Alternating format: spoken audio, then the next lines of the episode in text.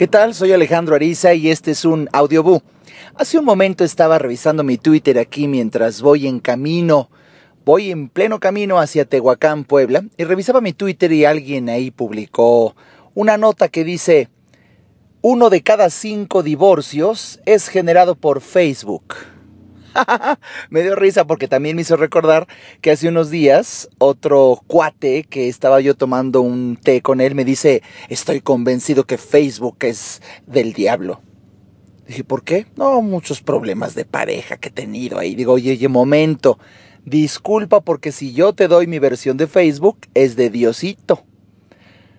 ¿A qué me refiero? Es muy fácil echarle la culpa a una red social como algo que te está haciendo daño, pero yo me iría más atrás. ¿Quién es quien publica cosas en la red social? Y no confundamos el origen del problema.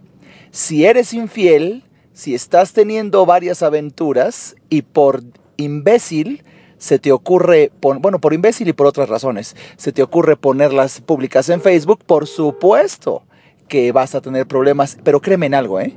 Facebook no es el responsable. Mi nombre es Alejandro Ariza. Seguimos en el camino. Hasta pronto.